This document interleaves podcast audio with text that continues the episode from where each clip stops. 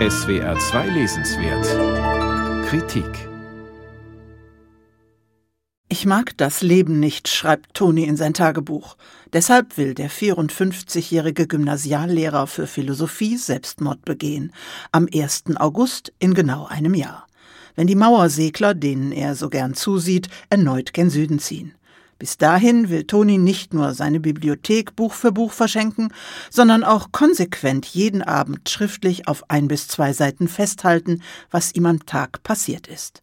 Und gleichzeitig für seinen Sohn Nikita das niederschreiben, was er seine Lebensbilanz nennt. Sehr schnell lernt die Leserin die Menschen kennen, um die sich Tonis Denken und Handeln rankt. Und damit auch Fernando Aramburos Roman Die Mauersegler um Tonis Familie und seinen einzigen Freund, der mit ihm aus dem Leben scheiden will und dem er den Spitznamen Humpel gegeben hat. Etwas später gesellen sich noch Jugendfreundin Ageda sowie Hündin Pepper dazu. Und nicht zu vergessen Tina, die lebensgroße Gespielin aus Plastik. Spätestens da wird klar, da ist bitterböse Satire am Werk. Dieser Mann hat nämlich gar keinen Grund, sich umzubringen und ist auch keineswegs deprimiert. Allenfalls ist er unzufrieden. Sein großes Problem ist vielmehr sein Selbstmitleid, und es ist die Ernsthaftigkeit, mit der er sich darin suhlt, die ihn zur komischen Figur macht. Wie Toni leben viele Menschen. Er ist geschieden, wohnt in einer Mietwohnung in Madrid, hält seinen Unterricht, kauft ein, geht mit Peppa Gassi und trifft sich gelegentlich mit Freund Humpel. Der erwachsene Sohn kommt nur vorbei, wenn er in Schwierigkeiten steckt. Meistens aber ist Toni allein. Das Aufregendste in seinem Leben sind kleine anonyme Botschaften mit Beleidigungen, die er gelegentlich in seinem Briefkasten findet. Und natürlich sein Sexualleben mit Puppe Tina. All das schreibt Toni auf. Das klingt langweilig, zumal es der Roman auf 830 Seiten bringt. Doch das Gegenteil ist der Fall.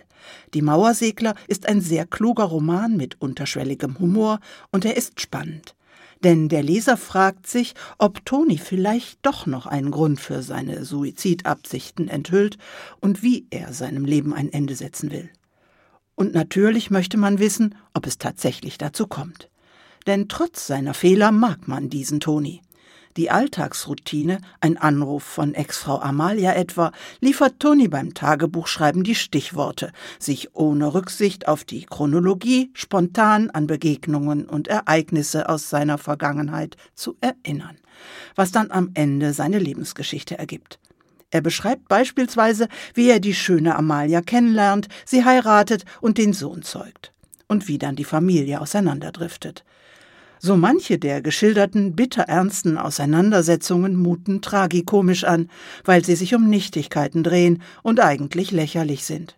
Meistens redet man aber gar nicht oder aneinander vorbei. Ihr gutes Aussehen und eine heiße Liebesnacht trieben Toni einst in die Ehe mit Amalia.